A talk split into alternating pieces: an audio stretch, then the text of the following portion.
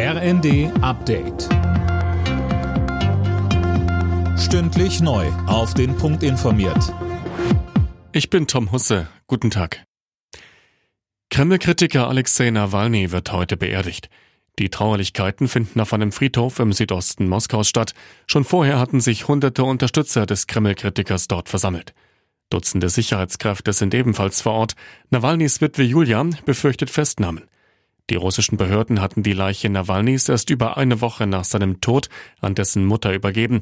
Sein Team und auch westliche Politiker machen die russische Führung und Präsident Putin selbst für den Tod Nawalnys verantwortlich. Busse und Bahnen im Nahverkehr stehen heute vielerorts in Deutschland still.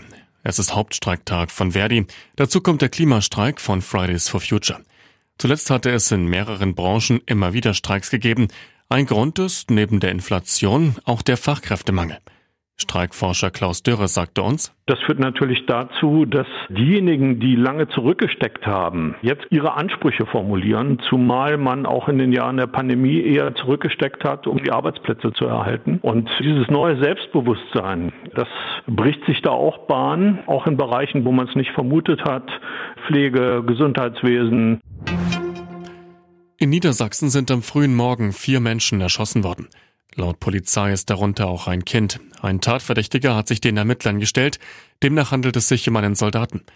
Die Hintergründe sind noch unklar. Das Motiv liegt aber offenbar im familiären Bereich.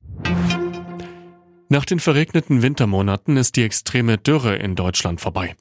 Aktuell gibt es nur im Osten noch einzelne Regionen, wo es trocken ist, so das Helmholtz-Zentrum für Umweltforschung.